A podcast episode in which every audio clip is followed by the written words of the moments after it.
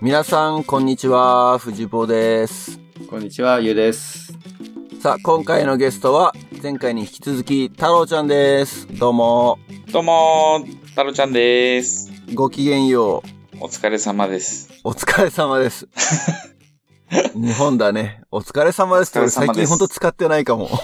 こういう時って英語でなんて言うんですかえコワーカーに、コワーカーとちょっと会った時に。ちょっと会った時は、普通に Hi, how are you だよね。そっか。 WhatsApp 的な。 What's up? そっかっていう。うん。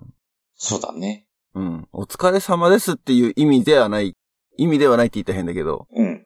まあでも、お疲れ様ですも別に本当に、いやー、お疲れ様ですっていうふうに思って言ってないでしょうん、言って ない。お疲れっすーっつって。そうそうそうそう そう。そういうんだったらなんか、ううん、うん、What's up と同じぐらいなチ感じーじゃないですスか、ね。みたいな。う、うんんチーズみたいな。そんな感じですね。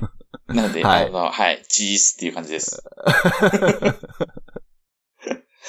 さて、えー、っと、前回は、まあ結構子育て的なね、あの、ラボのおパーティーをどうやって選ぶかっていうね、ええ、ええ話を展開してましたけど、えー、そもそも、タロちゃん誰よまあ今何やってるっていうことをね、 あんま話をしてなかったなと思うので、はい。まあその辺の紹介というかね、今仕事何やってんのっていうところを中心にちょっと最初は、あの話をしていきたいなと思うんですけれども、はい。太郎ちゃん、新卒から今まで世代的には近いから20年ぐらい、え20年えも経ってないけど15年、16年、それぐらいですね。同じ仕事をしてると思うんですけど、はい。何をされてるんですかはい。えっ、とですね、実は会社は同じなんですけど、仕事はコロコロ変わってはいます。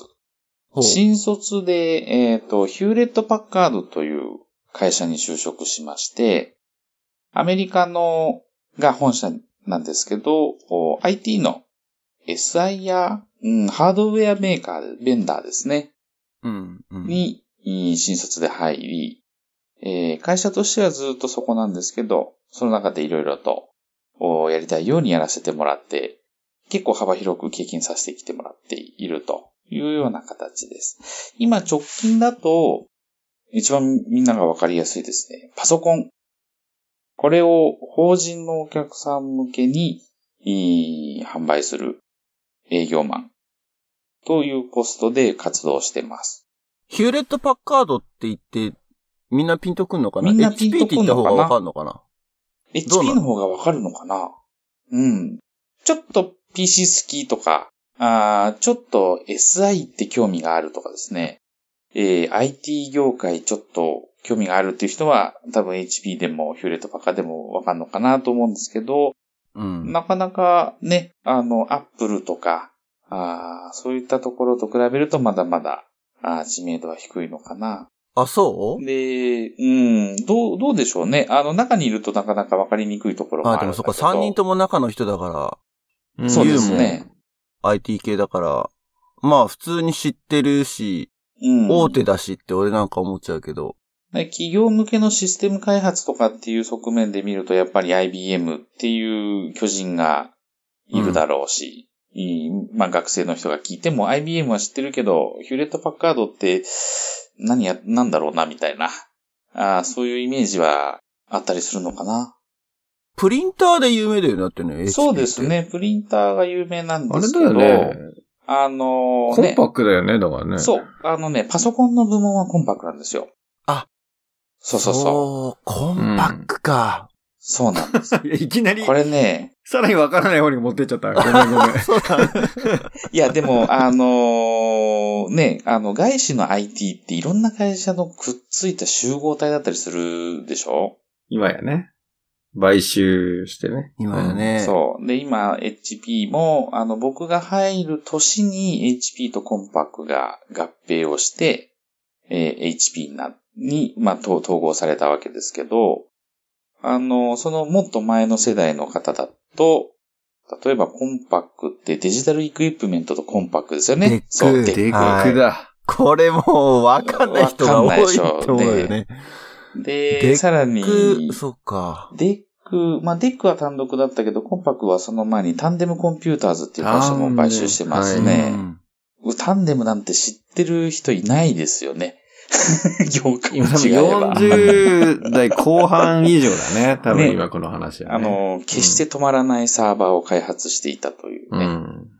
壊れても絶対止まらないと。うん。まあそういったなんかいろんな会社が混じって出来上がってる会社なので、とてもそういう意味ではいろんなこう、人間がいてですね、うん。超体育会系な、あーオラオラな人たちもいたし、えー全然そういったことはなく、う紳士的にな方々もいっぱいいたし、いいろんな文化がありました。うん。で、もともとヒューレット・パッカード自体も、あの、まあ、米国でできてから日本に入ってくるときに、横川電機と提携して入ってきたんですよ。おー、そうだ。もうザ、ザ日本企業ですよね。うん。なので日本ヒューレット・パッカードっていう名前になる前は、横川ヒューレット・パッカードって言われてました。うん。へえ、知らなかった、それ。結構最近までそうなんです。90年代の、まあ、もう最近でもないのか。 90年代ね。うん、 90年代の中盤ぐらいまでですね。中盤から後半ぐらい。うんまで、は横川 HP、YHP とか言ってたみたいですね。 IHP。あーはい。そう。で、大元は、オシロスコープという、あの、波形図うんう。ん。こう、心電図みたいなのピヨピヨ波打ってるような、あの、グラフを作ってくれる、うーオシロスコープを開発して、ヒューレットさんとパッカードさんというおじさんがですね、二人で作った会社が、オリジンですと。うん。ああ、最初ね。はい。えー、どこだっけ シリコンバレーだよね。シリコンバレーですよ。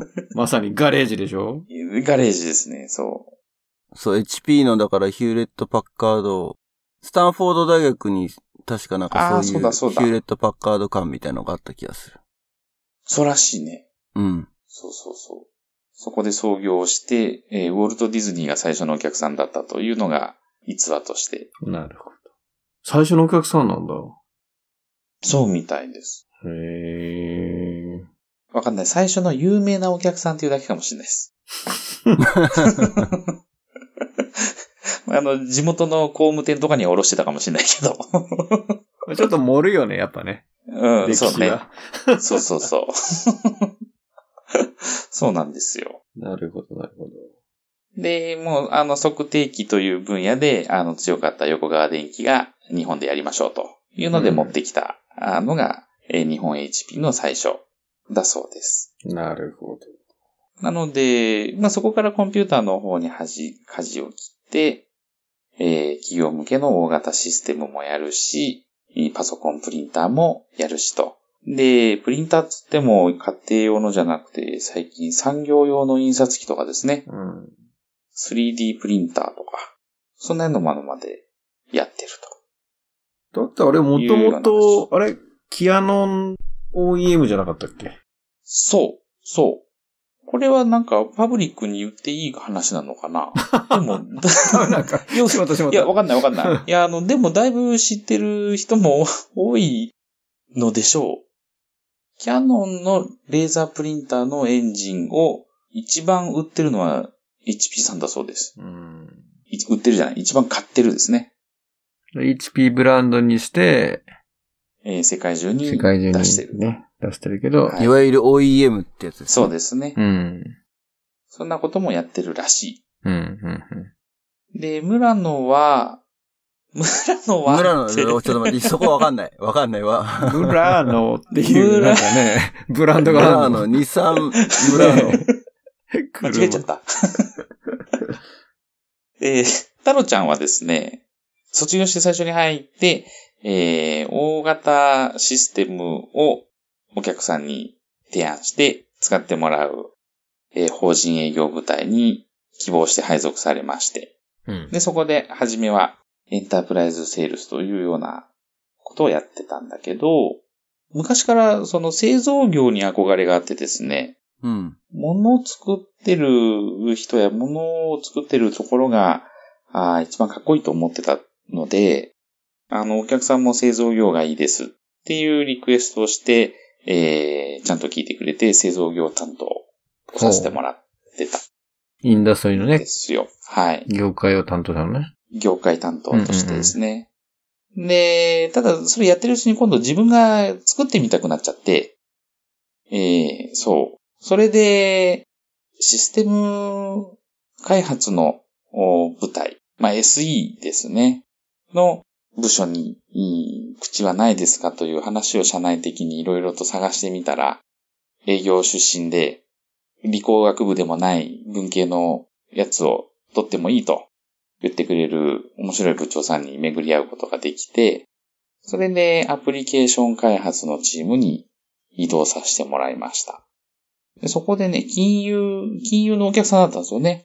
証券会社の。うん。で、スクラッチ開発で、あの、業務システムを開発してたんですけど、おそれはそれでやっぱり、こう、目の前で自分が書いたプログラムコードが、あの、お客さんの業務内で実際に動いて、うん。えー人の役に立ててるっていう実感はすごくありましたね。すごいね、でも。コード解散だ。行動をかねえ書きました。あの、技術的には非常にレアシーな、あの、傍鎮からするとそれコードって言わないっていう言語だと思うんだけど、何で書いてたんクラシック VB です。すごいでしょそんなのでね、へこうえ。結構、その、証券業務の中では重要なえ、それは、計算をさせてた。それ20世紀の話イエス。 ?21 世紀の話 なんなら21世紀の話です。そうだよね。うん。そうだよね。だって就職した時点でもう21世紀だもんね。そうそう そう。全然そうですよ。いや、でも、そそれだとしても、その、バリバリ営業最前線から、その、コードを書くぐらい、プログラムを書かなきゃいけないぐらいのところまで行ったってのはすごいね。その、転身ぶりというか。まあ、あの、若かったからやらせてくれたっていうのは、あるんだと思います。その部長さんが、じゃあ、すごくうん。いい人だったというか。そうですね。まあ、その部長も、あの、本部長になってもなぜか自分がデバッグしてるみたいな、そういう人だったにもかかわら ず、うん。あの、エンジニアも人と会話できなきゃダメだと。うん。で、マネタイズできる人間じゃなきゃダメだと。要は営業っぽい活動ができる人じゃなきゃダメだと。いうことを常々言っている人だったので、まあそれもあって、お前面白いなみたいなピックアップをいただいたような感じだったのかなと今思えばね。なので、初めは本当に、あの、7日でわかる VB とかをよ読んでですね、あの、ボタンを押すとハローワールドが出てくるやつ。 7日で分かったそう、7日で、一応、わかんなかったっす。わかんなかったっす。で、もう、あの、本当に、いい全部聞いて教えてもらいながら。うん。うん。研修なんかもね、もう新人向けの研修なんかも特に終わっちゃってますから、うん。もう2年目とか 3, 3年目ぐらいで移動したんでですね、えー、なんかよくわかんない子が入ってきましたと。言うと、あの、プロジェクトに手伝いに来てくれてた、その、リアルなプログラマーさんたちですね、うん。が、すげえマジかよみたいな顔をしてたのが、今でも思い出され ますね。なんかど素人来ちゃったよみたいな感じだったのはよく覚えてます。うん。結局そこで5年やりまして、で、あの、プログラムコードも書いたし、その後の、あの、基本設計だったり、データベース設計とかもやりつつ、あの、プロジェクトリードとプロジェクトマネージャーっていうところはやれるようになってたんですけど、今度と、途中で、あの怖くなってきちゃってですね。んずーっと同じプロジェクトだったんですね。うん。移動してそかのら。 5年間。うんうんそうそうそう。そしたら、まあ、そこの業務を、そのお客さん側の業務には詳しくはなったけれども、やっぱり技術的な面っていうところでは、どうしても、やっぱりプロのエンジニアにはなれないなというのも感じていたので、えーどうしようかなと思ってる時に、今度は今のパソコンの事業部の営業部からお声をかけていただいて、そっちに行ってみようかというところでまた舵を切ったというのが30歳の時でした。おお30か。うん、うん、で、その僕が新卒で入った営業部の本部長さんがですね、あ、いやいやいや、営業部で、営業部の先輩が、えーそのパソコンの事業部のお本部長さんになられていて、うん。でその人が呼んでくれたんですよ。うん。まあそろそろ飽きただろうと。そもそもそんなに頭良くねえし、営業戻ってこねえかと。いう話を突然されてですね。で、ちょうどこう自分ももやもやっとしたとこだったので、あそれであればやっぱり営業もう一回ちゃんとやってみたいなというので、PC 事業部に移動してみて、そこから営業を始めたとうん。いうような移り方してます。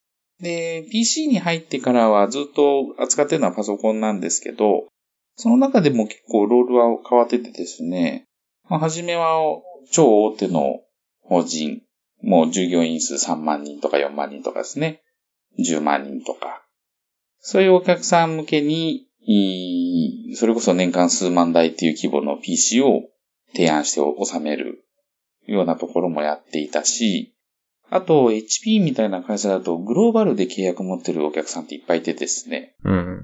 あのー海外の本社同士で、全世界の調達を HP に変えますとうん。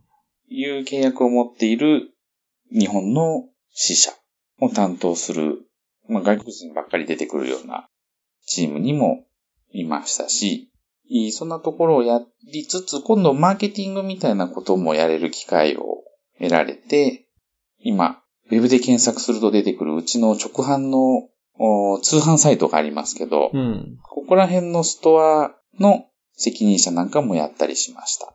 なんと。そうなんです。なので、ウェブストアダイレクターみたいな、うん。かっこよく言えばですね、もやって、で、その時に、あの、中小企業を担当するマーケットに移って、うん。えー、初めはウェブ、で、その後、そこを担当する営業コールセンターの統括。うん。で、今はやっぱり直接自分がお客さんと話したいなっていう思いから、その中小企業向けのマーケットで外勤の営業として外に出て、えー日本全国の中小企業さんを担当させていただく営業として活動していると。こんな変遷で、なるほえーど。おります。今に至るなので。今に至った。そう。今に至ったんです。 なるほど。結構ね、あの、同じ会社にずっといるはいるんですけど、うん。だいぶバラバラと違う仕事をしてきちゃって、まあでも、だいぶって言ってもすごい、振れ幅があったよね。そうなんですよ。うん。ちょっとそこもね、あの、こんこの先どうすればいいんだっけみたいな、うん。あの、悩みが今出てきていて。おお出てきて。そうそうそうそう。まあまあそう、 こんな感じで結構自由にやらせてくれてきたというのが、あの、とてもいい会社だったなというのは思います。お、過去形だね。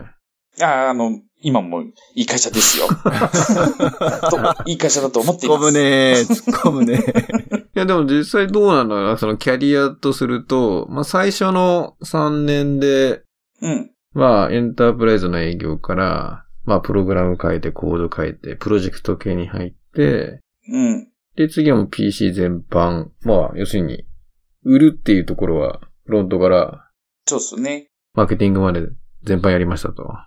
ええ、ええうん。もう結構、そこはやり尽くしたよね。そうですね。うん。なので次は、うーん、どうしようかなと。いや、本当に今そこは悩みでですね。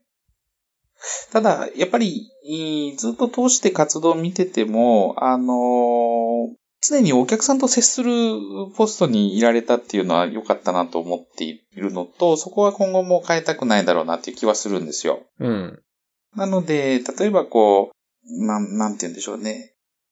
業務側っていうような仕事には多分いかないだろうなとは思うし、やっぱりセールスか、もしくはビジネス開発みたいなところで、お客さんの声を聞きながら今後どういうことができるのかっていうのを考える仕事っていうことをしていきたいなとは思うかなと。うん。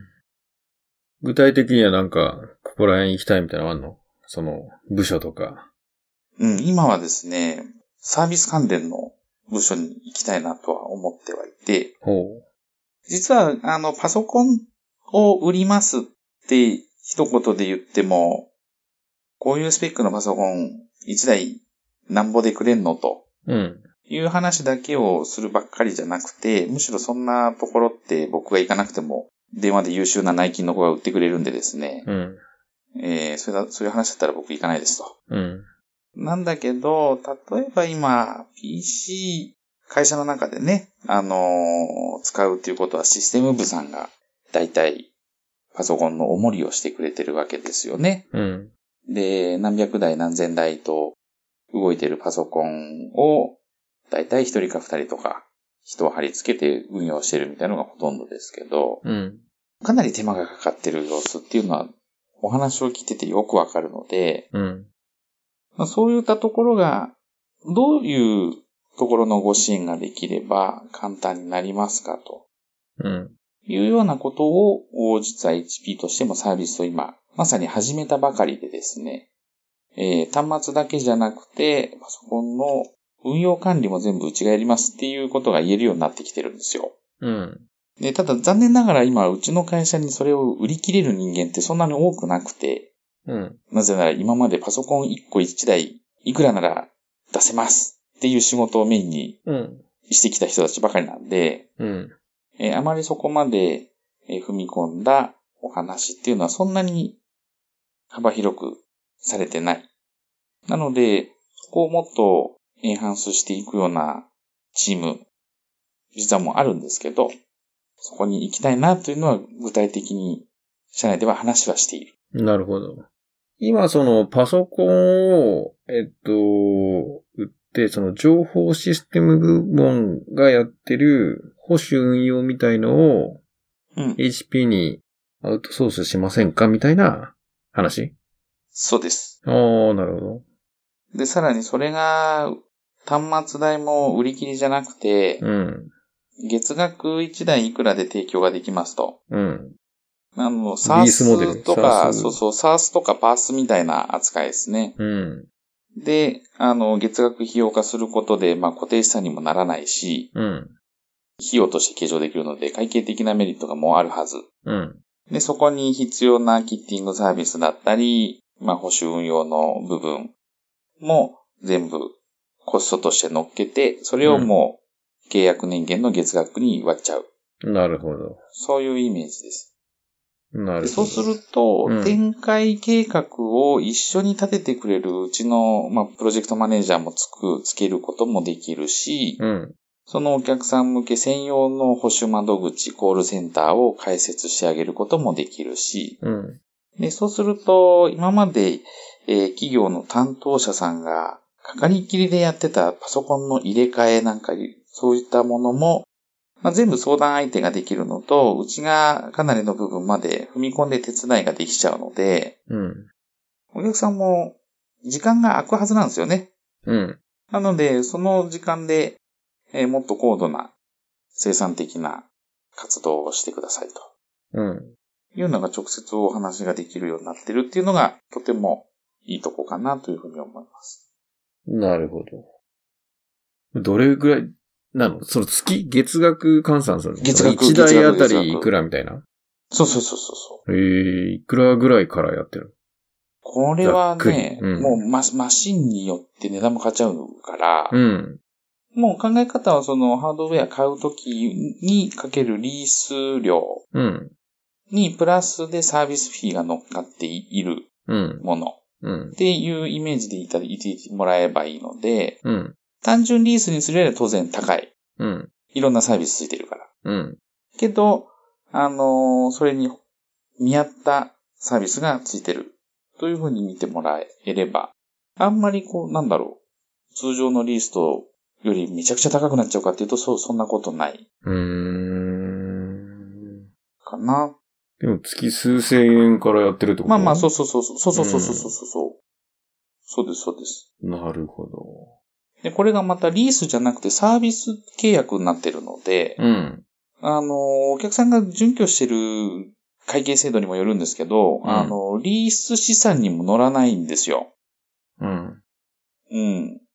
あの、大体こう、アセットにしたくないからリースにしてますとかっていう会社さん多いんですけど、結局、今の法律だとリース資産も資産として計上されちゃうんで、うん。えー、いや、結局それ資産になりますよと。うん。それにすらならない。なんかそれサ、サポートフィーみたいなもんなのかなうん、に近い。もしくは、まあ、ソフトウェア、うん、月額サブスクリプションのソフトウェアの利用料と同じみたいな、そういうイメージでいいんじゃないかなというふうに思ってます。うん。ここはね、ちょっだいぶと違うみたい。 IT 知らない人には分かんない単語がどんどん出てくるから。そうちょっとね、専門的な話になっちゃいましたけど。まあ、なので、こう、言いたいのはパソコンのメーカーではあるんですけど、あの、今、こう、やってるビジネスって PC を単純にうん売りますっていうだけじゃなくて、かなり幅広いことはできるようになってきたよと。 うん。うん。うんあの、常に形としては変わっていってる会社なのかなというふうには思なるまあ、新卒からずっと同じ会社にいるから、他と比較のしようはないかもう。しそうれななんいだけど。うん。まあでもほら、業界中だったりとか、横つながりというかさ、そういうのを聞いてて、同じ業界だけど、違う会社みたいな、人と話す機会ってあんまないのだかありますよ、ありますよ。らそういうの聞いててなんか、あ、違うなーって感じること。例えばさ、その、ん。 HP はもう大手であり、外資系であるけれども、例えばね、同じ業界でも、まあ中小との比較だったりとか、うん、うん。日本の企業うん。外資じゃなくてね。との比較とかでなんか、そうだな、その、大学生にとったらちょっとすごい話が飛んじゃうかもしれないけど、うん、うん。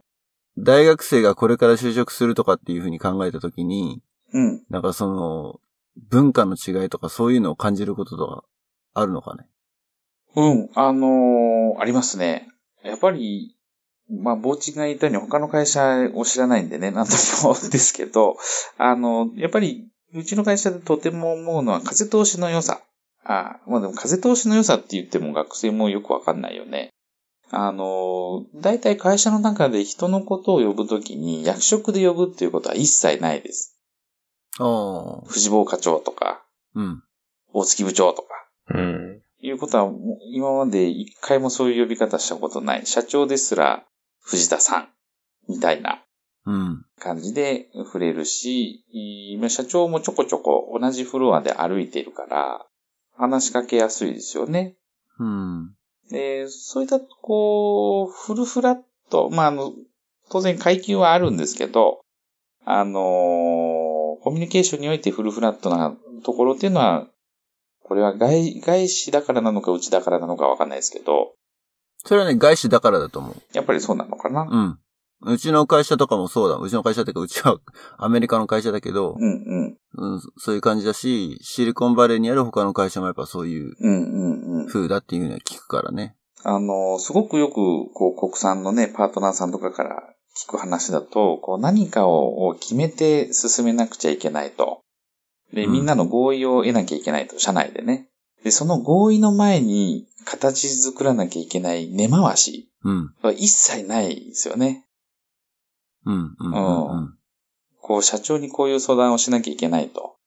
なった時に、そういう話をしていいですかって、まだ、まず課長、課長に納得をしてもらって、えー部長に納得してもらって、専務に話を通して、社長に行くと。で、その時にこう、それぞれにこういうシナリオでこういう話をしますっていうのを、前のお役職の人に話を通しておくみたいな。あの、そんなことしてたら何も決まらないですよねみたいなことを未だに、やっぱり、お子さんの方ってされてるイメージはあってですね。うん。うん。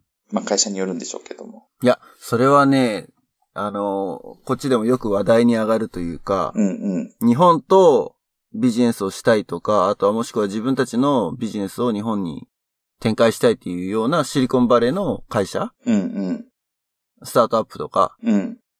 そういう会社が日本とやりとりを始めて一番フロストレーション溜まるところがそこだってよく言うああ、なるほうど。んじゃあ、やっぱ今でもそうなんだ。そう、だから、そうそう。意思決定をできる人間をこっちによこせばいいのに、うんうん。う。そうじゃない人間をよこして、うん。なんか交渉を始めて、ビジネスの商談を始めて、で、持ち帰りますって言って、結局何も決まんないで帰っちゃうって、こいつら何しに来たんだっていはういはい。ようなことは、すごい聞くし、それで逆になんか敬遠されてるところはある。日本の会社とやりとりするとめん、どくさいと。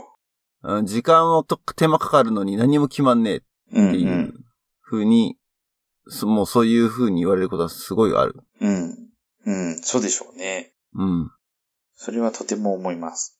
やっぱそこはえ営業してても思う。なので、本当の決定権者って誰なんだろうっていうのを、あの、辿っていくのは、まあ、大変だったり、それが面白かったりもするんですけどね。まあその辺はだから営業のスキルなんだろうけそどう、ね。営業日本の固有話にのなりねますけどね。日本でしか通用しないスキルなんだろうけれど。うん。そう、そんなところはかなりありますね。であとは、なんだろう、あの、大手に、今もう、あの、実は HP も、さらいいっぱいいろんな会社を吸収した挙句、分割してですね、えー今僕がいる会社と、お大型のおエンタープライズ向きシステムを作ってる会社は別の会社になっちゃったので、えーそんなに大きな組所帯じゃもなくなっちゃったんだけど、分社前の大きな会社の時からも、僕がしてきたようにかなりこう人事異動って言ったところは、あのー、従業員の意思に託されているっていう制度にはなってます。うーん。ね、結構よく、あの、地方にいきなり飛ばされちゃいますとか、あの、晴天の霹靂な人事異動があるっていううお話ってサラリーマン愛花みたいなのであるじゃないですか。うん。会社の命令で生かされると。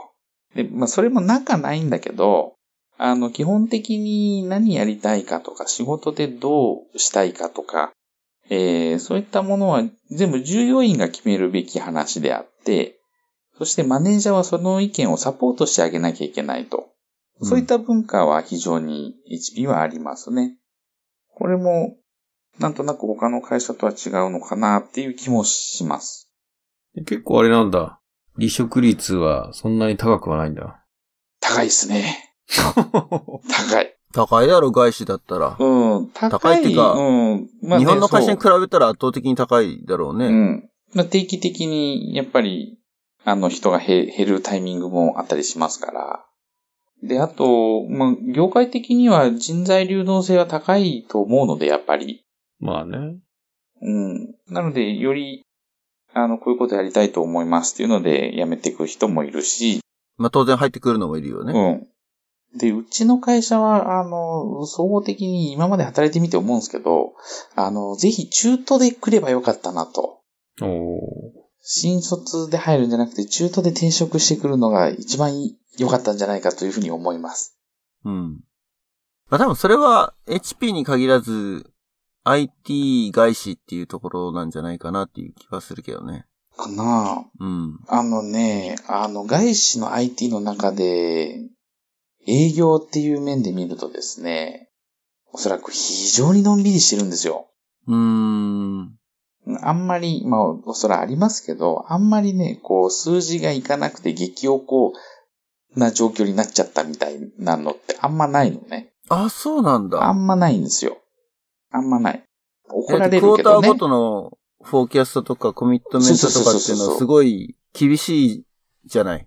あの、うん、やっぱマネジメントレベルになると厳しいんだけど、でこれもなんかいいのか悪いのかなんですけどね、あの、まあ、部署によるっていうのもあるんですけど、こう、今日注文書も取れるまで帰ってくんなみたいな、あの、そういうことはまず決してないし、うん数字の見込みがいかねえってなれば、そりゃリカバリープランどうすんのっていう話になりますけど、立てることが大事で、立ててみたけど行きませんでしたみたいなのがなんとなく許される雰囲気はあってですね。うん。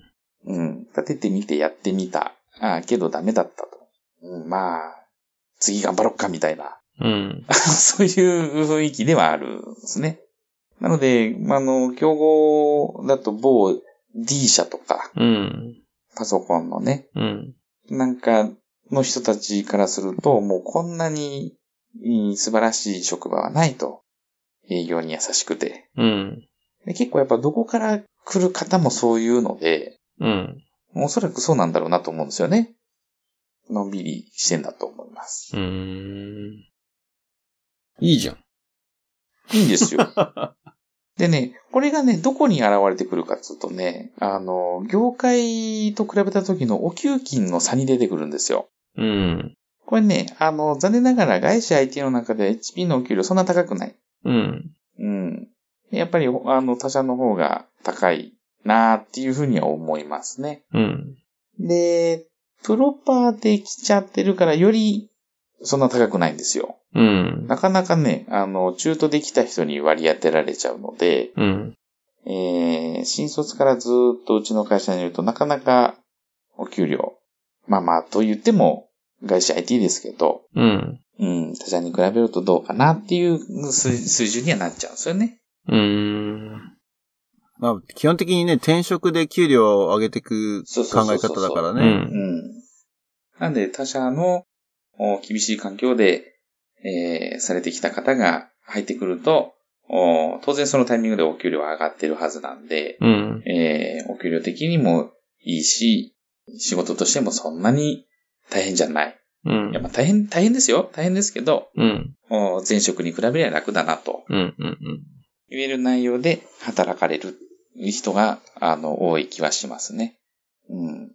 だね、こう、今非常に、えーやばいなというのが、まあそういった、あの、ぬるいところで今まで来ちゃったがゆえにですね、で、かつ、あの、キャリアを見ても、スペシャリティがないんですよ。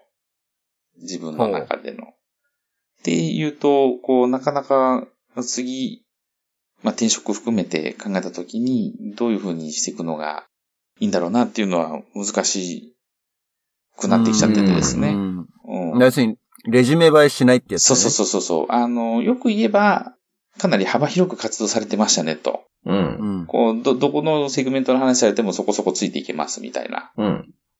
あの、フロントサイドであれば、営業だったり、マーケティングだったり、うん。っていうところであれば、あの、できそうですよねと。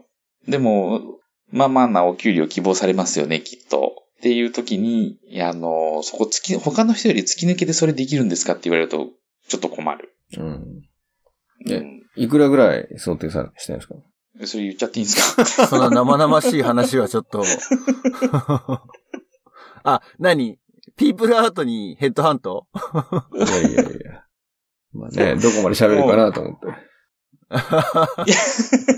いや、もうだ怖いなもうね出し怖いな出して、出していいのであれば、もう生々で言っちゃいますけど。 それあと、藤本のさじ加減で、 うん。ピーって入るかもしれない。いや、言っちゃったら、ね乗っかっちゃうよ。まあ、希望ですからね。もうね、でも今、希望、希望はですね、あの、1200万ぐらいは欲しいですと。うん。うん。で、うん。実際エージェントから、あの、持ってきてくれるところはあるんですけど、うん。うん、あの、やっぱりかなりチャレンジングなところで、おそらくすぐにでも人が欲しくて、うん。事業環境としてはまた全然整ってないだろうなっていうスタートアップの会社さんがほとんど。うん。うん。カントリーマネージャーとかじゃなくて、外資系いとやかじゃ、なくて。そこまでではないですね。あの、まあ、ビジネス企画、ビジネス開発とか、あと、うんもう、IC としてのセールスっうん。ていう口が今は多いですね。うん。 15年やってでも1200なんだ。そうなんですよ。 120K ってことだよな。そうそうそう。あ、でもうちの会社にいたら全然そんなんなんないよ。あ、そう。全然なんない。そうなんだ。そうなんです。まあでもほら、うち、セールス、多分他の外資もそうだと思うけど、ベースサラリーはそんな高くなくて、うんうん。その代わり、あの、インセンティブがすごい、うん。ね、さ、優秀な人ほど、その上にどんどんどんどん乗っかってって、うん日本円で言うと2000万とかいっちゃう人とか、うんうんうん、もいるだろうし、うん。できない人は、だからそのベースサラリープラスちょっと10%ぐらいでうん。うんうん収。まってんのかもしれないけど。大体、激しいとこでも55が、55ですかね。うん。うんうんうん。うんううんん、まあでもそうだろうねベースとインセンティブのイン比センテ率ィブが。が。う。うん。うんん。うん。だね。まあだから、そうね、エンジニアの俺からしてみると、それってすげえなって思っちゃうけどね。55って、うん。うん。 55ってね、やっぱ相当厳しいとこだよねっていうふうには思いますね。でも実際そうだよね。そのな、どういうスパンで見るかだよね。うん。ある程度逆にそこういうインセンティブ周りで仕事をしていく人って、例えば、あの、業界、さっき言った多分製造業とかさ、お客さんを結構持っていて、ね、移っそうそてう即戦力でそこにリーチできて、ある程度数字見込みますみたいな状態なんだろうね。基うん本、基。本的には。それかもう本当に一匹狼のプロの営業としての自信がありますと、うん。まあ明日からバナナ売ってきてって言われても売れるっていう自信がある人とか、うん。うん。昭和だよね、でもね。だいぶ、このご時世。そうだよね。で、うん、いや、でもそういう人って確かにいっぱいいるじゃないですか。うん。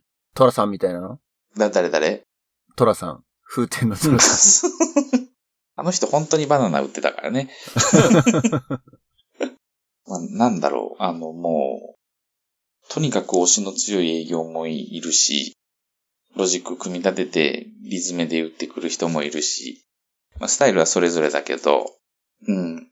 という人であればおそらく、55でぜひっていう話になるのかなという気はするんですけどね。あ、その自分からってことその、55でも行きますってことそうそうそうそうそうそう。うん。で確かに、あのーまあ、そんなにうちも陰線は、の傾斜は激しくないので、うん。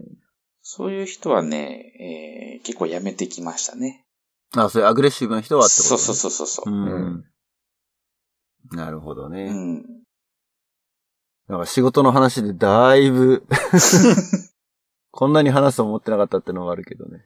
いやでも結構生々しい IT 業界のね、う現状というか、まあ歴史変遷とそうね流れと、今みたいな、うん。だいぶ。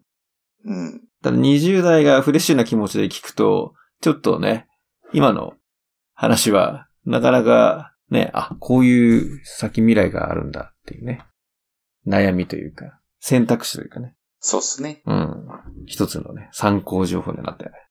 うん。まあでもやっぱ IT 業業界は、うんやっぱり本当に面白いとこだなと思いますけどね。うん、もう、ボコボコと新しいテクノロジーって湧き上がってくるじゃない。うん、うん。うん。あの、そういったところを、まあ実際自分がそれを担いで売ることもあるだろうし、うん、それをすぐ横で見聞きししてるっていうのは間違いなくあるわけ で。うん。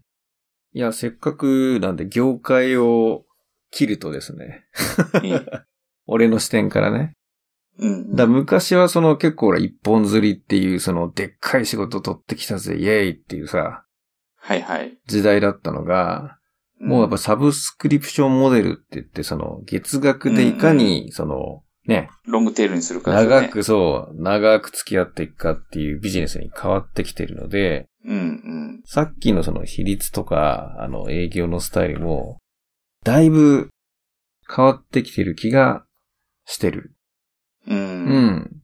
なので、俺なんか一発ドーンラッキーっていうよりは、結うんう構んその積み重ねなきゃいけないので、うん。で、しかもだいぶ今ほら、サイエンスされてるじゃん。営業の世界も。サイエンスっていうその科学的にね、はいはいはいはいはい。えー数値化してさ、アナリスティックになってる。そう、アナリスティック分析が可能で、特にまあ、ウェブとかやってたらあれかもしれないけどさ、その、インサイドセールスとか、その、う。うん。外勤と分かれてたらあれだけど、その、引き合いが来て何パーセントの確率で行って、うん何パーセントの確率で、だいぶ、データで見られるじゃん。うん。で、個々の多分、そのさっき言った提案のね、中身とか、それをどう変えていくかみたいなところは、まあ個人の裁量が、まだ残ってるのかもしれないけど、うん。比較的今その個人の裁量でその数字を上げていくというよりは、まあチームでとか会社でどうそれを数字を上げていくかっていう、結構そこをゴリゴリやる会社がすげえ伸びてるから、だから多分さっき言ったみたいにその一本釣りの営業でって言うとそのハイエンド、その特定の行政の大きいお客さんの、もううんここはもうこういうその、なんていうの、経験者とか、さっき言ったその、うんまあ何でも売ってくるという、まあスキルの高いね、あるうんうんのを当てて勝負する領域と、さっき言った中小みたいな数多い とこうろん。うをん。やっていかなきゃいけないところは、結構なんか分かれてる気がしていて、うんうん。ただあのクロージングとか特定行政の大きな仕事を取ってくる、そのなんていうかな、職人的なところうんと、あとはその、さっき言ったマーケティングより、うん。マーケティングで工夫してて確率高めてって、このフローに乗せればある程度その、売り上げまで見れるとみたいなところをうん構。築しきるところ、うん。ここがなんか分かれてる感じがするよね。そうっすね。で、なんかこう、エンタープライズセールスも SMB も両方やっって思うのが、うん。あの、やっぱり SME ってまさに、ゆうくんが言ったように、面で取りに行かないといけないとこなんで、うん。もう、あの、徹底的に、こう、データで測れる営業というか、もうんう、こっちもマスのリソースがないとリーチしきれないから、うん。あの、コールセンターをガンガン使って営業させますとか。うん。で、い一件一件の金額はちっちゃいんだよね。うん。なので、一社さんで取れましたっていうのじゃなくて、いかに、こう、日々、うん。ちゃんと、おーチャリチャリとお金が出るか、うんこう、こういったプラン設計が非常に重要な営業チームだと思いますと。うん。で、一方でエンタープライズってやっぱり今でも、ね、一撃で大口のうん。契約になるわけだから、あの、足掛けは長いけどドカンと取りますみたいな。うん。あの、それが PC でもそうなってる。PC はまだそんな感じなのね。ああ、そうなんだ。うん。で、IT の、こう、スタートアップとかってさ、うん。こう、海外から来る、ね、あの、外資で、これから日本でやろうと思ってますみたいな会社さんって、あの、その日本ブランチのアーリーステージにおいては、どこら辺を攻めていこうとされるのが多いんでしょうかね。エンタープライズなのか、ミントマーケットなのか、ああ。スモールオフィスなのか、多分人が少ないから最初はやっぱりエンタープライズ取りたいんだろうなと思うんだけど、うん。やっぱそうなのかなまあ、商材にもよるけど、うん。基本的には、その、やっぱり事例があるかないかで、ね、売れ方がだいぶ変わってしまうので、まあヘッドピン上からやっぱりトップ3、業界の中のトップ3に入り込めるかみたいなのが一つ。B2B 商材だったら、ベンチマークになるよね。だいぶカタカそうなんナ、だよねカタカナ並べちゃったけどさ。まあ要するに業界の、やっぱり有名な、例えば自動車で言うと、ね、トヨタだ、ホンダだ、日産だとか、ああいうビッグネームにまず、ね、うんどうやったら入れるかみたいなところをやるよね。うん。うん。やっぱそうなんだよね。うん。なるほど。とするとさっき言ったみたいに、いきなり、その、何にもないところからそういう会社に行くって難しいから、うん。まあもう元々のつてをたどるとか、なんか紹介してもらうとか、そこに強いパートナーと組むとか、いろんな選択肢があるので、だかうんらそういうのを、まる短期間で結果出さなきゃいけないからさ。うん。うん。だって B2B 商材ね、やっぱり、その大きければ大きいほどね、予算を取っといてもらわないと、うん買ってもらえないか。ら、だからちょっとその、軽く実証実験 POC みたいにね、区切っうてん来年のね、予算に入れてもらうための何か仕込みをしなきゃいけなくて、だかうんうん。らそことさっき言った自分の提示されてる数字と、どうバランスさせていくかだよね。そうっすね。うん。なるほどね。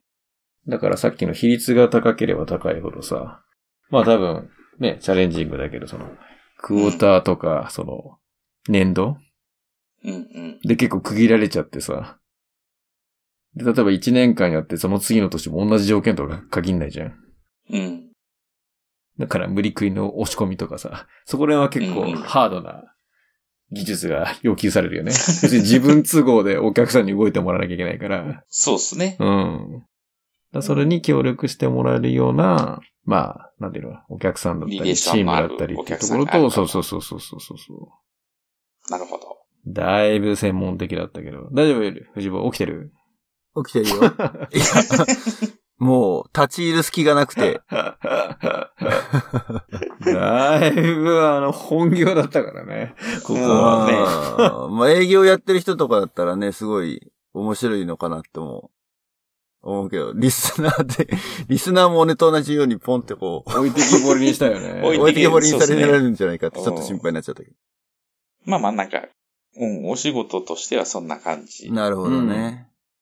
いやもうこれだけで、まあ1時間近く話してしまったけど、おうどうしようか、もうちょっと、あれしますか砕けた話もし、しときますかそうっすね。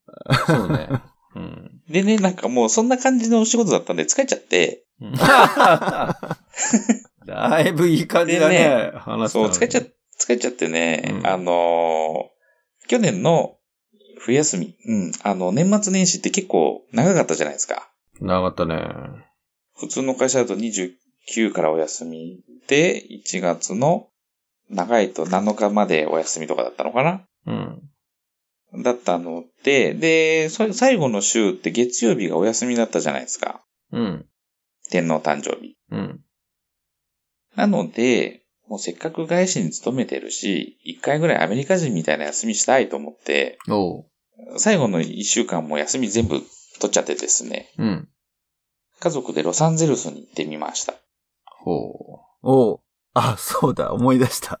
え、なんか、なんかさ、太郎がさ、あのーあれカリフォルニアって言ったのかな西海岸って言ったのかわかんないけどさ、墓地に会えないみたいな感じで、 メッセージ汚して、そう。で、どこ行くのって言って、LA、ロサンゼルスって言って、まあ、俺が住んでるとこはサンフランシスコが大きい都市で近いんだけど、うん、あのー多分距離感が分かってなかったのかな、うんそんなフラッと行ける距離じゃないねっ、てないんうか。か、北海道から東京までみたいな、それぐらいの勢いだよね。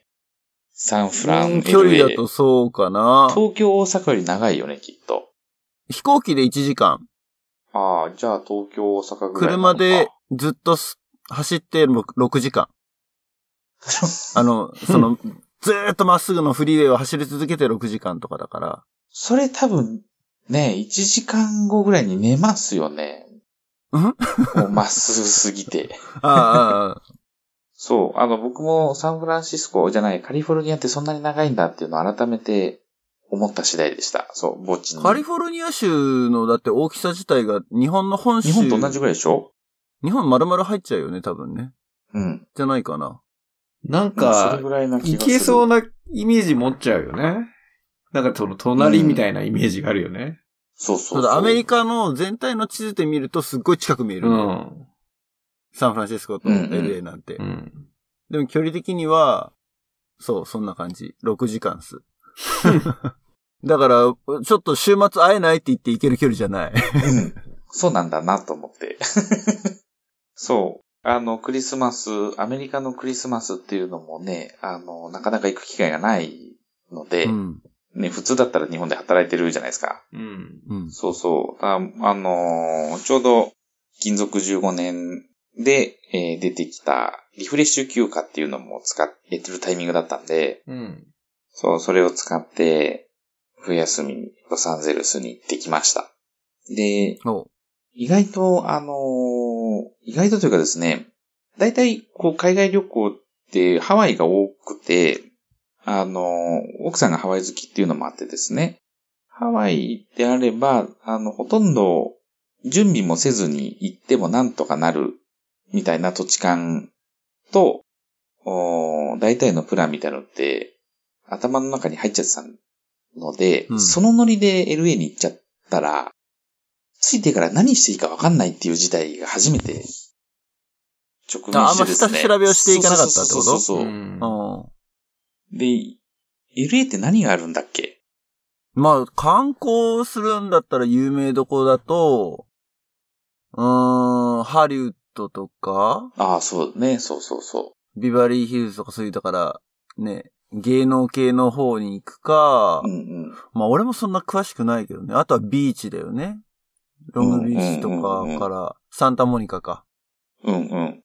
んそう。。ホテルはロングビーチに取ったんですよ。うん。で、そっからどうするみたいな話になって、あとは、あだ、あれか、ディズニーランドか、アナハイムうんうん、そディズニーランドと、ユニバーサルスタジオも LA、あれ。う。そうそうそうそうそうそうん。でそういうエンターテインメント系う。うんうん。だよね。うんうんうん。そうだね、そっか。うん。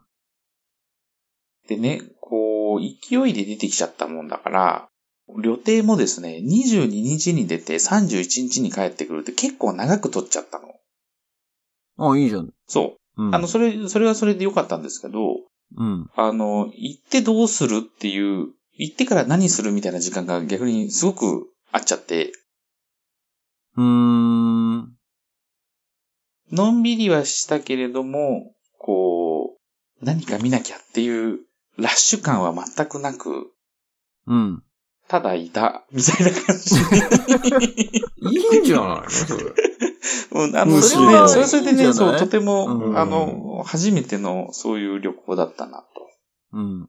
で、あの、そんな感じで行ってですね、一応知人は向こうで、あの、いまして、うん。奥さんのお同級生がご結婚されて、旦那さんが今、あの、MBA を取りに LA に来ていて、はいは えい。か家族で今移住中っていう、そこのファミリーに2日間付き合ってもらったりとか、うん。うん。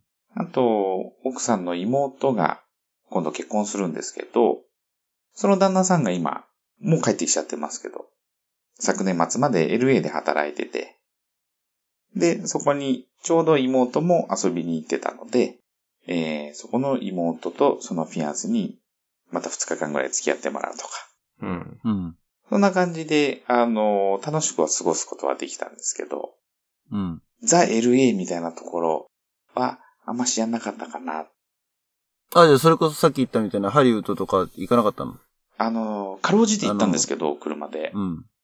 行ったんだけど、あの、ハリウッド、ビバリーヒルズに至っては、ほぼ車も降りずに通りを通ったみたい な。まあまあまあまあ、そでもそんなもんだろうね。ビバリーヒルズなんて。うん。うんで、ハリウッドは、あの、一応レッドカーペットの、うんうん。あの、ドルビーシアターははいはいはい。見て、えー、お目当ての。山の上。の、そうそうそうそハう。リウッドっていうハリウッドあれの、もそう、あれも写真を撮って。うん。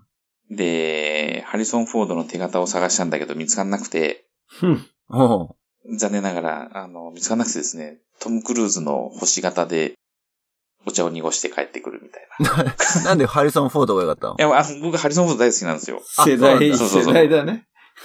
そうね、インディ・インデジョーンィ・ズ。ジョーンズ世代ね。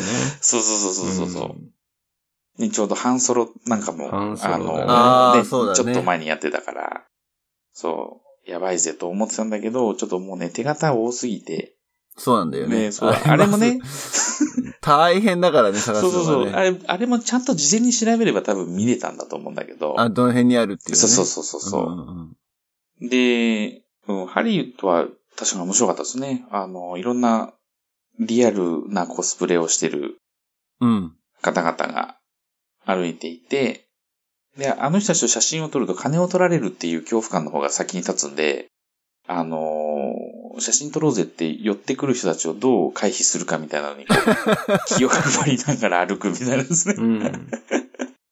まあ、金を取られるわけじゃないけど、せびられ、そうそうそうそうせびられるって言って変だけどまあ、チップくチップれをてね当然だよねっていう。そうそうそうそうそうそう。そこらまあ、辺そのためほにいるからね。らね、うん。こう押されると弱いジャパニーズだから、うん。払っちゃいがちな太郎ちゃんなんで、うん。怖いや、それは多。怖い分、あの、他の人たちは日本人のことそういうふうな目で見てるんじゃないとまあやっぱそうだよね。そう。うん。これは LA に限ら、あそこに限らず、あの、ラスベガスとか行ってもいるもん。ああ、そうなんだ。うん。だから観光地だからじゃないかな、やっぱ。そうね。 うん。で、なんかもうものすごく、べっぴんさんがね、あの ー、べっピンさん。ぴんさんが、あの、そっくりなマリリン・モンローをしてて、はいはいはいはい。ポーズを撮ってるんだけど、もうそその人のとこだけ写真撮ってるから、大丈夫なのかなと思って寄ってったら、それは、あの、マダム・タッソの老人形館の老人形だった。 あ、これ大丈夫なやつだ、みたいあるな。あある。れ。は、あれはすごいね。うん。あれはすごいなと。そんなリアルなうん、リアル。のへあれすごいよでもその横に中ばっかが来たんだけど、それは、あの、人間の方だった。あの、チップをせびってくる方だったん で、ややこしいな中みたばいっな。かの方が ね。そうそうそう。うん。そんな感じだった。なので、そう、ハリウッドは、ちょっと楽しめたかな。うんでも、それも半日もいなかったですかね。まあそうだね。でもそんな一日入れる場所じゃないよね。そうね。で、あとあの辺にある、その、なんだろう。映画スタジオうんうんうんうん。とかを巡るみたいな人はいるかもしれない。例えばピクサーのスタジオとか、ね、そういうとこがあったりとか、そうそう。した気がするなぁありました、あり確かました。で、ただ、やっぱり、これも結構意外だったのが、あの、ハリウッドもビバリーヒルズもものすごく道が混むんですね、ああそこね。うんうんうんうん。で、あの、ピザ屋のおばちゃんとかに聞いたんだけど、まあ、い今もうお祭りのシーズンだからこんなよと。あの、うん普段こんなに人いないわ、とは言ってたけど、もう、とにかく車動かなかったんで、ピクサースタジオも近くにあるのは、ガイドブックで見られたものの、ちょっとそっちまでは行けずにですね、うん。帰ってこなきゃいけなかったと。なので、まだまだ心残りはいっぱいあるな、みたいな。うん。とこっすね、行けなかったな、っていうところ。まあ、LA って一口に言っても広いからね。ね。そうなんですよね。うん。いや、ほんと、ほんと、コアのロサンゼルスは多分そんな広くないんだけど、うんうん。外して LA って行った時は多分、ねさっき言ったそのディズニーランドがあるはアナハイムとかあっちの方までも入っちゃううんうんうんうん。あと、まあ、人によってアーバインとかあっちの方も含めて言う人もいるかもしれないけど。うん。そう、奥さんの、そのお友達の、今 MBA を取りに行っているという彼はアーバインに住んでました。あ、UC アーバインとか言ってた。。そうそうそうそううん。はいはい。う。で、あの、ロングビーチまで迎えに来てくれて、うん。えー、なんだっけ。ルートサンタモニカ66の、そうそうそう、サンタモニカうん。まで連れてってくれたりですね。あここが66号線の終点ですか、とうんう。ん。いうものを見れたり、 66号線を走ったよ。何年か前に。もうフォレストガンプじゃないですか。まあ、それは、あ、そうね。その時はだから、まあ、家族旅行で、うん LA まで車で行ってね、その6時間かけて。うん。うん。で、LA に知り合いがいたので、そこで遊んだりとかした後に、そこから66号線をずっと行ったわけじゃないんだけど、もちろんもうインターステートのもっと早い、ね、うんうんあのーフ、フリーウェイがあるから、そっちを使ってグランドキャニオンまで行って、途中ちょいちょいすごい66号線を走ったかな。うーん。そう、グランドキャニオンも行きたかったんですけどね。あそこうも車でペット行けるところではないよと。そうね。LA から1、丸2日かかったかな。うーん。車で。やっぱそんなかかるのね。丸2日って別にずっと走ってたわけじゃなくて、うん、うん。 まあ、子供が、やっぱほら、車ずっと日中乗ってると退屈しちゃうから、うんうん基本的に夜移動みたいなはいはいはい。スタイル。日中はどう LA で遊んで、だから LA を夕方に出て、どっかで一泊して、で、翌日はもう一日中走ってたかな。ああ。で、グランドキャニオンまでうんうんうだっん。たかもしれないけど、でもそれでもやっぱり、そんな長くは運転してられないっていうか、ね、飽きちゃうからう、んうん。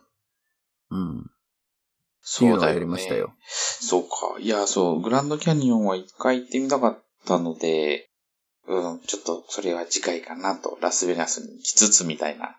そうだね。うん。LA からよりはラスベガスの方が行きやすいからうんうね。ん。うん。ラスベガスだったら車で行く気になれる距離だと思うんうんうんうん。う。うん。そう。グランドキャニオンはちょっと無理だけどっていうところから、あの、その現地の人に紹介してもらったのが、ジョシュアツリーっていう国立公園で、これがグランドキャニオンほど大きなものじゃない、全然大きなものじゃないんだけど、氷を落とした砂漠を走っていくような、ちょっと高地にある国立公園でですね、うん。そこで夕方ぐらいに到着するようなターゲットで車で行って、綺麗な日没を見て、おうー。ん。で、やっぱり日本で見れない星空を見てですね。うん。うん、子供はやっぱりすごく感動してた。うん。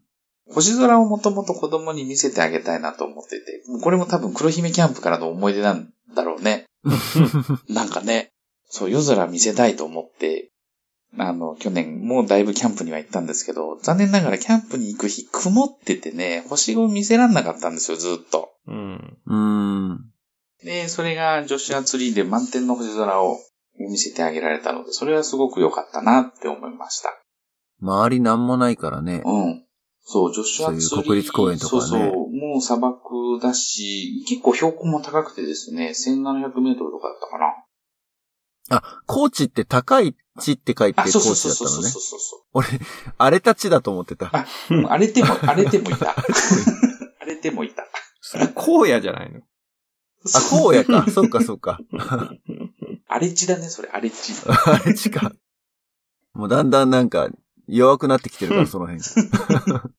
そう、気がついたら、あの、車の移動も3時間ぐらいかかってたから、あんまり気づいてなかったんだけど、うんであのうん急に高くなるっていうよりは、多分ずーっと、だんだん、こ緩やかに上がう、って。標高が高くなってていく、うー道だったみたいなんですけどうん、到着したらそれぐらいのとこだったみたいで、で、12月の末でもロングビーチ、ロサンゼルスの中って日中 T シャツでもなんとかなるぐらいなうん、そうだね。南行くとそうだね。そうそう、感じだったから、まあ多分夜は寒いだろうなと思って、う。うん。上は持ってったんだけど、あの、上着はね、うん。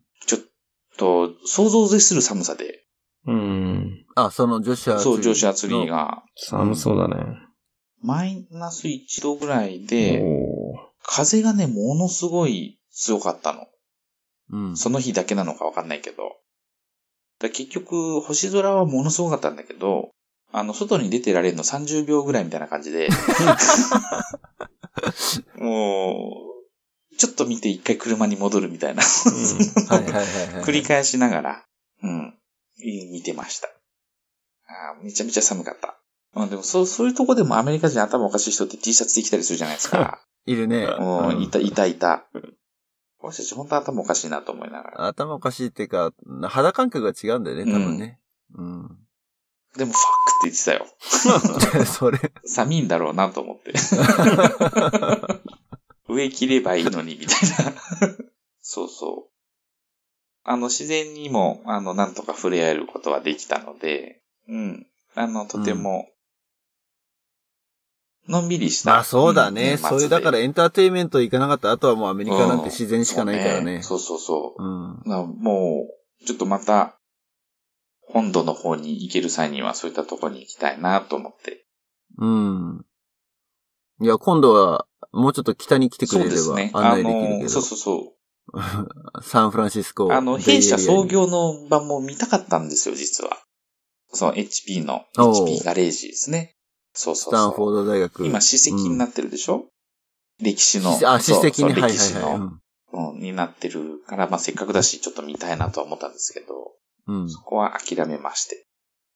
でね、なんかこう、これをまた、このチャンネルで言ってもいいのか微妙なんですけ ど、これあんまね、この話、Facebook に出さなかったんです。おう。この話だと、LA 行った話そうそうそう。うん。そうするとね、多分、オハイオにいるうちのホストファミリーが、おめえなんで来ねえんだって話に絶対な るから。で別にそれ避けてるわけじゃないんだけど、ちょっと今回はちげえなって思ってたから。うんうん。そうそうそうてそうか、なんで来ねえんだって、距離でもないしね、オハイオだったら。そうそうそうそうそうそう。いけるじゃんっていうう。ん。だってなんかね、前ハワイに行ってる投稿についても、いや、ハワイじゃなくてオハイオでしょと。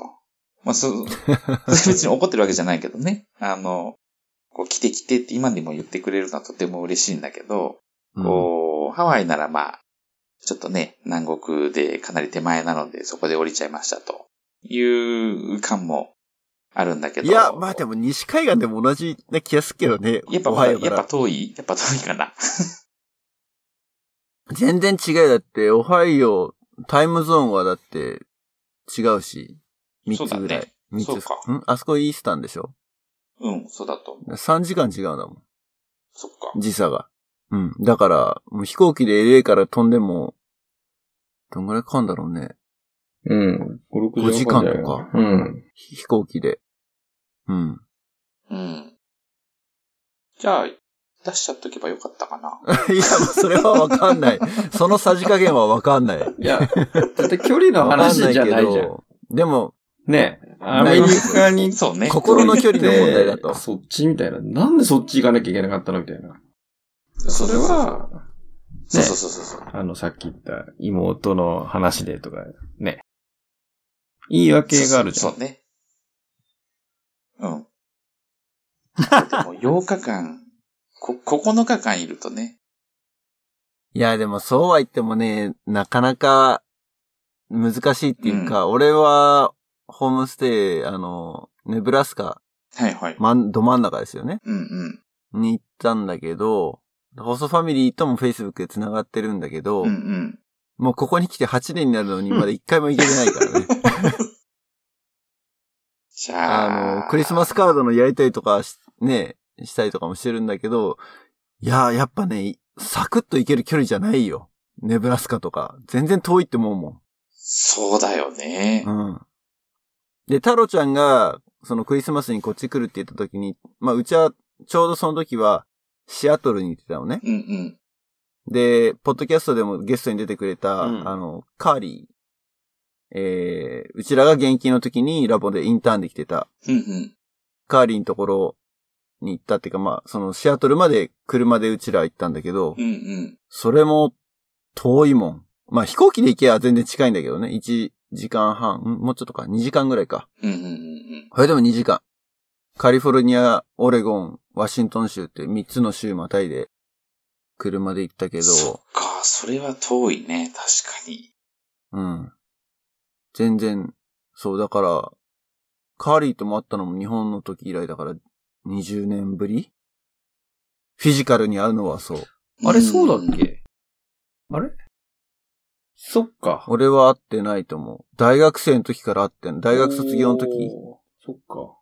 それこそ東京ディズニーランドに一緒に遊びに行ったのが最後じゃねえかぐらいじゃなおーすいごい。なるほど。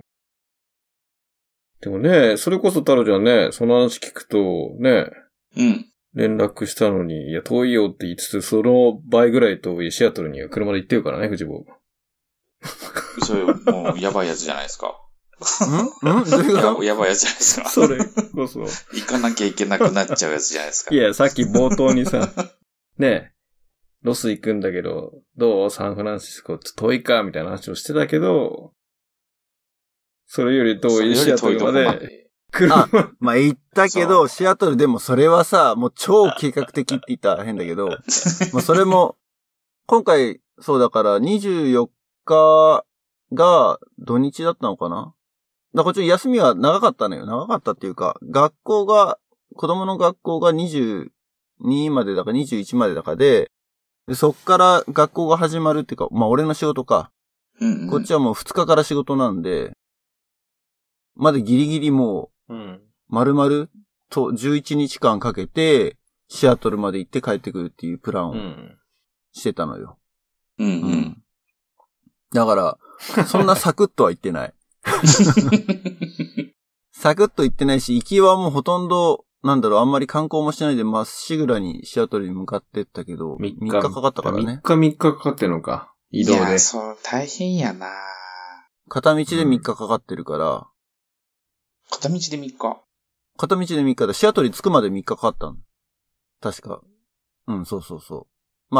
うん。 2日半だね。ちょっとうんうん 1, 1日目が出るのがもう昼過ぎだったから、うんあうれんだけど。まあ、あ、こういう感じで、ホストファミリーに絡まれちゃうよねって話だ よね。真剣な議論だったけど。そこではなく。そうそうそう。いや、でもちょっとオハイオにはまた行きたいなとは思ってんだけどないや、もうあの、今回もね、あの、真面目にプランとしては考えたんですよ。ロスに最初の、まあ、4日間行って、えーその後じゃあオハイオ行ってみようかと、いうのも考えたんですけど、こう、まあ、遊びに行って、1日泊めてもらって次の日帰るっていうのもちょっと慌ただしいし、うんえーまあ、2、3日いたいなとかっても思ったんだけど、まああの、もう本当にリアルに何もないとこなんでですね、僕がいたとこが。もう子供ももうちょっと大きくなってれば、あの、それでもまあ、うん一日お家でね、ゆっくり、いいみんなと話をしてなんていうのでもよかったのかなとは思うんだけど、ちょっとまだちっちゃいし、それも大変かなと思ってですね、ちょっとまたの機会にという感じになっちゃったと。まあ、家族連れですね。まあでもアメリカ自体が遠いよね。日本かうらん来そうるにねは。ね、西海岸でもね。うん。確かにな留学から帰るとき一回サンフランシスコで泊まったもんな。あ、一泊したってことトランジット。うん、そうそうそう。あ、いうん一泊、一泊じゃない、そこで乗り継ぎだったのか。うん。うん、でしたね。そう、だからこっちにね、移住してから、もっといろんな人に遊びに来てほしいなっていうふうに心の中では思ってるけど、まあそう簡単に来れる距離じゃないっていうのはもう分かってるから、あんま言わないんだけど。まあでもだからそういうのと遊びに来るなんて年に一人か、いるかいないかだよね。うんうん。あの、仕事のついでで、ね、それこそシリコンバレーでいろいろ IT 系のイベントとかやったりとかしてるから、そういう時に来た時に会うとかっていうのは、あるけど、でもそれも年間うん一人か二人だよね。うん。うん。ピュアに遊びに来た、その、タオちゃんが LA 行ったみたいに、仕事じゃなくて、うん。プライベートで遊びに来たっていう人たちは、今まで通算でも3人ぐらいしか知らない。うん。うん。じゃそれぐらいやっぱまあ、ね、来やすい場所じゃないなとは思ってる。うんうんうん。うん、なるほど。そうか、そうですね。サンフランシスコはね、サンフランシスコで街としても綺麗だし、観光でもう行く先になりそうだけどね。まあ、そうだね。狭いエリアに、LA に比べたら狭いエリアにいろんなものが詰まってるうんうん。とは思うけど、まあでも同じぐらい1週間以上いたら、行くとこねえなってなるよ。やっぱそっか。うん。まあ、その世代もあるよね。多そ分う。ね。一人身だったら多分、軽くさ。あ、そうだね。それはだいぶ違20う。代前半とかだったらさ、全然行ってると思うよ、余裕でう。んうそん。の、うんリボニアに行きますみたいな。確かに。このご時世うん。うね、ん家族で移動となるとやっぱり大ごとじゃん。うん。で、そうするとやっぱさっきのその、太郎ちゃんとかじゃなくて、やっぱねりね、近い、ね、離島、ハワイとかさ、ハワイですらまだ子供ちっちゃいと遠かったらね、違うグアムとうかさ、んうん。サイパンとかになるじゃん。だからアメリカ本土まで行くって言うと相当な覚悟と決意だよね、多分。そう、そうなんですよね。意外と奥さんの方が軽く行こうよ、みたいな感じだったんで。あ、そうなんだ。奥さんフットワーク軽いのでですね。うん。で、向こうに着いたらウおーバーを使えと、おうご指示のもと、あの、ウーバーデビューもしまして。あ、じゃあレンタカーしなかったのうーんと、二日間だけかな。あ、その、そうそう。国立公園行くのにそう、行くのにとか、あーそうそう、ビバリーヒルズ行くとか、そんな時だけ借りて、そう、あとはその、お友達と妹にもう、おんぶに抱っこな生活で。うん、うん、うん、ね、あとはもう、ウーバーうでん。細足りるんかいじゃのなはいウかなーバと。ーうで。ん。。あれは本当に便利だね。便利だね。うん、すげえなと思った。日本でも使えればいいのにって。ね。ま思あう。日本帰ってないからあんま不便だとは思わないんだけど、帰ったら思うんだろうな。うん。いや、これはね、こんなに、あ、ちゃんと来るんだなっていうのと、あの、こんなに、いや、普通の、普通のというか、もうほぼプロのドライバー級な、なんて言うんであ、しょ。そうれはね、それはね、本当夜よ。んいろいろうん夜よ。いろいろ。そっか。いい人に当たったんだ。いいドライバーに。と、いいドライバーは本当なんかもうそれで飯食ってますみたいなうん。のは、、乗ったお客さんのレーティングをものすごく気にするから、うんうん。もうそのレーティングが下がっちゃうと今度やめさせられちゃうからさ、おーウーバードライバーを。ってっていうルールがああるので、まあもうとにかく得点稼ぎじゃないけど、スター稼ぎのために、るすごいいろいろサービスしてくるドライバーもいれば、もうほんとなんか隣の家のおっちゃんが運転してるみたいな。汚い車とかで来うる。ーん汚くはないけど、まあなんだろう、でも運転が荒かったりとかっていうドライバーもいるし、うんうんうんうん。うん。まあ、一人ね、あのー、Google マップ出てんのに、道をクソ間違えまくるおばちゃんに当たったのがあった。おばちゃんなんだ。 ういん。るね。そう。すごい陽気なね、あのー、お話好きなおばちゃんだったんだけど、 あの、おばちゃん話してっから間違えんねんで、みたいな。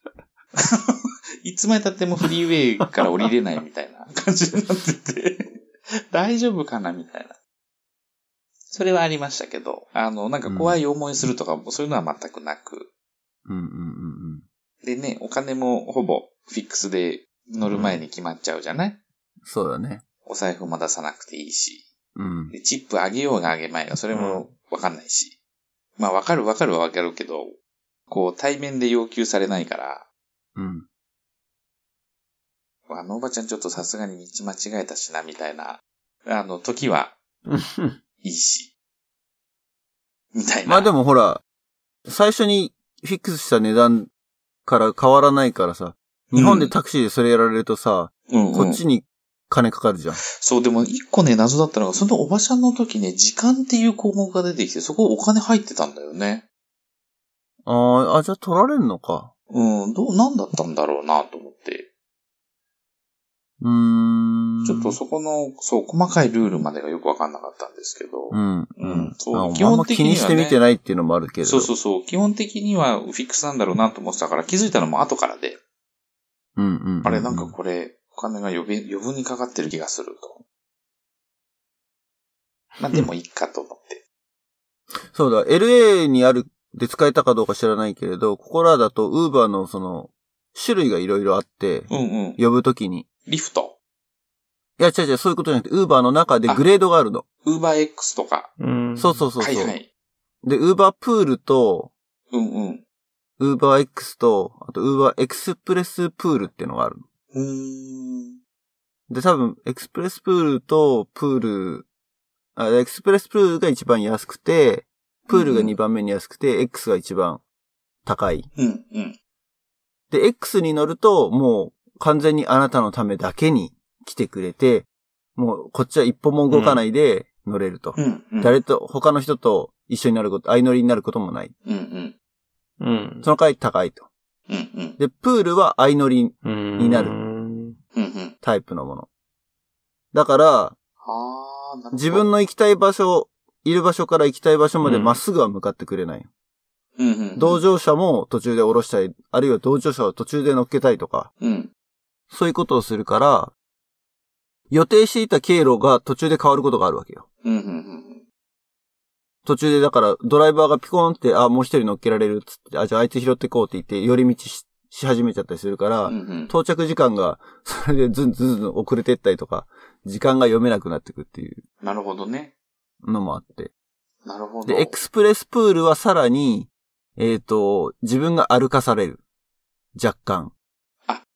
止まってるとこまで行かなきゃいけないんだ。プールなんだけど、結局、ドライバーの都合に合わせて自分が動かなきゃいけない。はははは。で、ピックアップしてほしい場所が、まあ、すいい場所だったらほとんど動かないでいいんだけど、その、うんうん。できるだけ最適なルートを通るように、ナビゲーションが働くから、その経路上までお前ここ歩いてこい、なるほどね。なるわけよ。で、その代わり安い。うんうんうん。っていうのがあって、そう、3種類サービスが分かれてて、それによって値段が違う。だからあんま急いでなくて、うん。うん。で、まあ、歩いてもいいやって時は、エクスプレスプールにすると、まあ、それこそ、会社から家とかたまに乗るけど、うんうん20分ぐらいかな、まっすぐ行って。距離にして多分12、3キロうん。で、5ドルとか。おー、安い。安いよね。うん。それ、安いね。 12、3キロって東京からどんぐらいの距離かちょっと川崎ぐい。らいじゃん。どんぐらいだよな。うん。川崎ぐらいで、500円。初乗りより安いよ。安 いようん。それ安いわ。うん。まあ、時間帯によってもね、値段が変動するけどね。うん。うん。うんうんまあでも便利ですよ。うんうん。あとはほら、あの、お酒を飲むなって時はもうウーバーっていうふうにもう最近なっちゃってるね。そう。そう車運そう転そうしそなうそういように。それがね、うんありがたかったっす。うん。うん。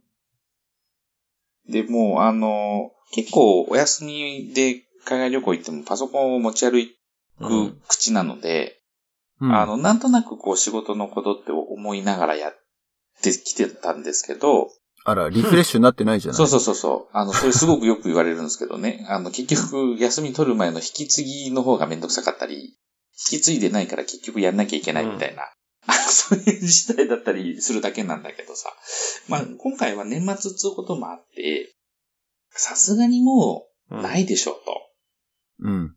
と。で、あの、主だったお客さんには自分から言ってたから、うん。もうすみません、うん村のことしないですと。もう、うん。っていうのも言ってたから、あの、幸いほとんどお仕事も入ってこなくて、そこを見る時間も取らなかったんで、飲めると、うん。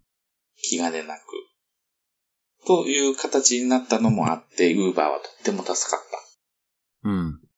結構ピヨピヨ飲んでも、ちゃんとホテルまで届けてくれるっていうのはやありがたかったですね。うんうんうん。子供もいて3人で乗ると、おー X の方が良かったね、やっぱり。UberX。UberX しか使わなかったけど、うん。うん、それで良かったんだっていうのを今もちょっと思ったり。うんうんうんうん。なのでこれから海外に行かれる方はぜひ、アメリカ、あアメリカがアメリカだけだよねほとんどなんだよね。うんもうハワイはやってないのかないや、ハワイだってアメリカだからあんじゃないあるよね。ただ、うんあの、ハワイってイエローキャブの数がすげえ多いからかな。あんまり、ハワイでウーバーした人の話は聞いたことなくて。ああ、そうなんだう。ん。ハワイのレンタカー高いんだよね。うん。そう。だから、今度ハワイ行くときはウーバー使ってみたいなと思ったり見たり。うんう。うんんまあ、そうだね。それは、俺も、レンタカーしてたからな。ハワイ行った時は。そう、ただビーチ巡りするとレンタカーじゃなきゃダメだなっていう気もした。うん。ね、びちょびちょの格好で乗るじゃん。ああ、そうね。まあ、レンター。カーにびちょびちょで乗っていいのかっていう話はある けど、ちょっと。じゃあ、次回、ハワイ行った時は、はい。ちょっとウーバー試してみたいな、ウーバー試してみて。うん。思います。あれ、なんか、過去最長のエピソードになっちゃったかもよ、これ。結構よどみなくね。今日は。特になんか切るとこなさそうだもんね。こう、業界関係者じゃない方からすると、だい ぶ、だいぶ面白くないうん、うん、みたいな。そうかもなちょっと、そうね。若干間延びした感はあったかもしれないけど。まあまあ、こういう回も、ね、ええ、ああっていいんのじゃないですか。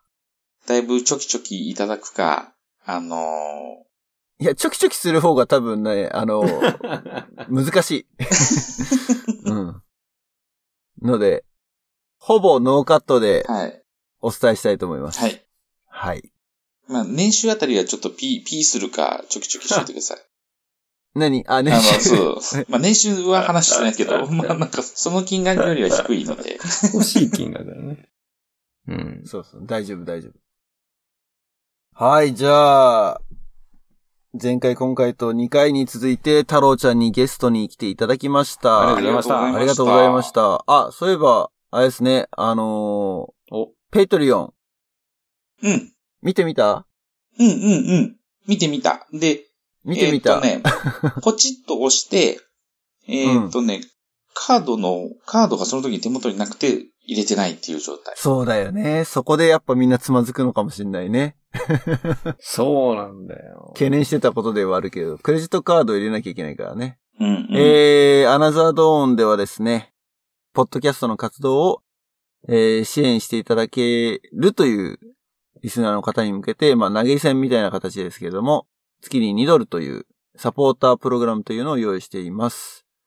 えーそもそもそのサポータープログラムどうやって行くんだって いうね、そこも結構意外とクリアじゃないのかもって最近なんか自分で編集して聞きながら思ってたんだけどあー。確かに。えっ、と、番組のホームページですね。ホームページのメニューのところに、サポートというメニューがありますので、そこをクリックすると、ペイトリオンのサイトにジャンプできるようになってます。サポートしてほしい人じゃなくて、うんしてくれる人が押すってことだよね。そうそうそうそうだからサポート。うちらにサポート求められるじゃん。 そう、確かにホームページの作りからするとそうなっちゃうよね。サポートって、あ、藤本優がサポートしてくれるのか何かっていう。いや、違う違う違う。そっちじゃサない。ポートしてください。僕らをサポートしてくださいっていう、ねサポータープログラムがありますので、気が向いた方はですね、ぜひアクセスしてみてください。そして、えー、太郎ちゃんと同じようにクレジットカードを出さなきゃってところで、つまそこなんんでだ。くださいと。出してからやってくださいじゃなくいてや、違う違う違う違う違う。 つまずくっていうオチなの、うねん出してからやってください。 そう、つまずく。それ出してからやるのがいいかもしれないですそそううね。だ出してから、うんそうですね。だからはい20人ぐらいは多分そこまでは行ってんだよ、絶対。ね。 実質。うん。離そこがね、脱ポ離イントです、脱、ね。離脱ポイントかもしれないですコンバーねジ。ョンしてないねポイントね。そこでね本当に。うん。そうね。まあ別にそこを、ね、別にうんトラックとかはしてないんだけれど も。うん、んでも多分そこじゃないかなっていう気はする、これ誤算だったな。うんこれなんかまあね俺だったらそうだなって俺思はうもん。払っちゃったもんだって、ついつい。 ついつい。自分のお財布から自分の財布にそうだか投げ銭するって 結いう。局、ペイトリオンを支援したってことになるっていうね、オチが。なるほどね。うん若干のほら手数料そをっか取らそっかれるので、うん、そういうことですね。まあ毎月あれですよ。あの、引き落としされてますよ。着々と。はい。着々と溜まってますけれども、えー、まあまだ今、サポーターの方3人とか4人とか、そんな感じなので、目標にしている金額まではまだ届いてないんですけども、まうあ、んそろそろというか、あのーズームを使ってだかちょっとわからないけれど、オンラインサロンを一回やってみようかなと。もう少ない楽し数みですけどね。うおん。お。トライアルでぜ ひ。うん。まあ、そもそもね、ほら、時差の問題があるので、あの、まあ、必然的にこっちの早朝になると思うんだけど、日本の夜になるとは思うんだけど、まあ、一回やってみようかな。うんどれぐらいの人が集まるのかって。うん。うんうん。とは思ってます。まあ、蓋を開けてみたら俺と言うだけしかいないかもしれないけ ど。収録だよ、もう。まあでもね、サポーターの方だけじゃなくって、えっ、と、過去にゲストに出ていただいた方、太郎ちゃんも含めて、はい。は、えっ、と、その、サポータープログラムコミュニティみたいなのを Facebook ページでグループを作ってあるので、Facebook にねあ、。本当ですかうん。あら。あ、それは後でインバイトしますよ。あ、ありがとうございます。うん。でその代わり、あの、Facebook ページをライクしてくださいっていう。あ、はいはい。そこはちょっと、あ の、ギブアンドテイクなんですけれど。もちろんもちろん。うん。もちろんでございます。なので、まあ、そのゲスト、過去に出たゲストの出演してくれた方も、その、まあ、オンラインサロンには参加できるようにしたいなと思っているので、まあ、リスナーの方で、このゲストと話ができたらなーって思う人は、まあ、そのゲストが出てきてくれるかどうかは別にして。そこはちょっとわかんないですけれども、まあ、そういう楽しみ方も、一つね、はあいりますので、あのーまあ、目標金額に達するまでオンラインサロンやらないって言ったら、多分一生できないなっていうような気がしてきたの で、一発ちょっと、やってみようかなと。まあ、他のね、ゲスト出演者と顔を合わせる機会でもあるかもしれないので、もし、タロちゃんも可能だったら参加してみてください。まだ決まった話じゃないですけど、もちん。ろんです。うん。もうお誘いいただければ。このポッドキャストも来月で丸3年が経つので、まあ、その記念というすごいよね位。置づけでもいいのかもしれないけどね。すごい、藤坊すごい。すごい。いやいやいやいや編集、お互いですよ。編集の労力といったらね。まあね、これはね。 まあ趣味だからまあいいかって感じはしてるけど。すごいなまあそんなわけで、えー、Facebook もやってますし、Twitter でも情報発信をしていますので、えー、Twitter アカウント持ってる方、Facebook アカウント持ってる方は、えー、ぜひ、まあホームページにね、さっきのサポーターと並んで、Facebook、Twitter というリンクがありますので、そちらからアクセスしていただけると、ページにたどり着くことができますと。はい。いいとこですかね。はい。はい。長くなったね、今回は。いやー、あり最がとう長ござ記いま録でしすたよ。。ありがとうございました。ありがとうございました。はい。うん。じゃあ、また会うのを楽しみにしてます。はい。ぜひ、はい。あの、東京にお立ち寄りの際は、そうですね。はい。はい。まあ、夏帰るかな、今年は 夏。おひーょっとしたら。うん、家族と一緒に。おーじゃあ、ホルモン焼きですね、また。その回は行くね、俺も。うん。ね。ホルモン焼きの会。今回のゲストは、太郎ちゃんでした。ありがとうございましたどもありがとうございました。ありがとうございました。た。それじゃあね、バイバイ。バイバイ。バイバイ。